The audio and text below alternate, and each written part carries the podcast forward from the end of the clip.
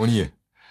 Franck, une question de Oui. Cécile. Dis-moi. J'ai rédigé un projet pour créer un groupement de thérapeutes Mhm. afin d'organiser des actions collectives, mais j'ai peur d'aller euh, le présenter à ces mêmes professionnels car j'ai peur de leurs réponses.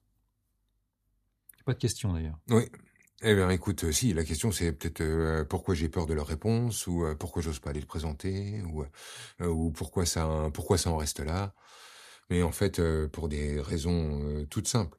Au départ, euh, il y a Cécile qui arrive, qui veut faire thérapeute et qui se retrouve confrontée, comme beaucoup, beaucoup, beaucoup de thérapeutes, à la question du sentiment d'illégitimité.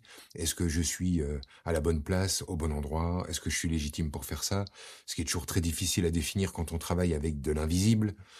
Hein, puisque euh, c'est le royaume de- de- des charlatans, des paumés, euh, de voilà, donc c'est pas évident de, de de se dire ok, je vais faire thérapeute de but en blanc et puis je suis sûr de mon je suis sûr de mon coup puis je vais assurer. Donc elle a cette cette inquiétude là. Elle a décidé plus ou moins consciemment j'imagine, pour se camoufler sa propre peur et pour la noyer dans un groupe, de dire, plutôt que de me présenter en tant que thérapeute, je vais noyer ça dans un groupe de thérapeutes, et si on avance à plusieurs, peut-être que noyé là-dedans, on verra pas à quel point j'ai la trouille et à quel point je me sens illégitime. Mais du coup, euh, le problème d'illégitimité qui était j'ai peur de rencontrer mon patient devient bah, j'ai peur de rencontrer le groupe dans lequel j'étais censé me noyer euh, pour cacher mon illégitimité. En fait, elle peut pas se la cacher. C'est- ce sentiment d'illégitimité, elle ne peut pas se le cacher. Elle est obligée d'y faire face. Moi, je lui conseillerais plutôt de renoncer à l'idée de faire un collectif de thérapeutes. Pourquoi Pour faire des actions collectives, c'est-à-dire, c'est quoi l'idée? C'est je tombe sur un malade et on arrive à cinq dessus, on lui règle son compte. Non, à mon avis, c'est une, c'est une façon qu'elle a de d'essayer de, se cacher là-dedans. Mais non, non, courage, on est tous passés par euh, cet endroit-là, euh, Cécile.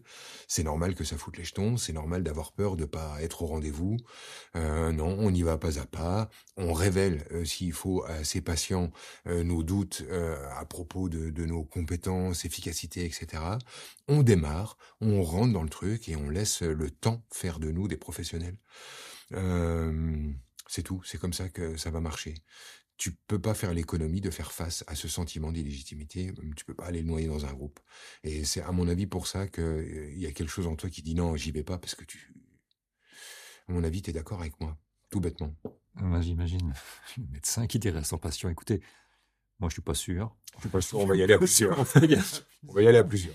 T'es sûr que c'est bien de leur, de, de leur conseiller de, de dire qu'on n'est pas à l'aise, on n'est pas complètement à l'aise avec ses propres compétences.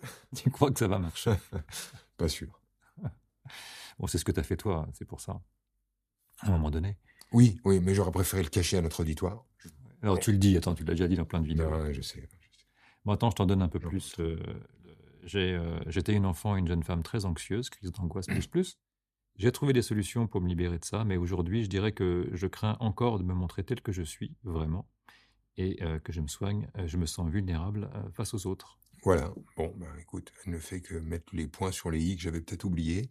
Et à mon sens, si tu veux, Cécile, pour euh, pour ça, il y a pas, il a pas, tu sais, j'ai travaillé sur moi, donc c'est passé. Il faut arrêter cinq minutes avec ça, quoi.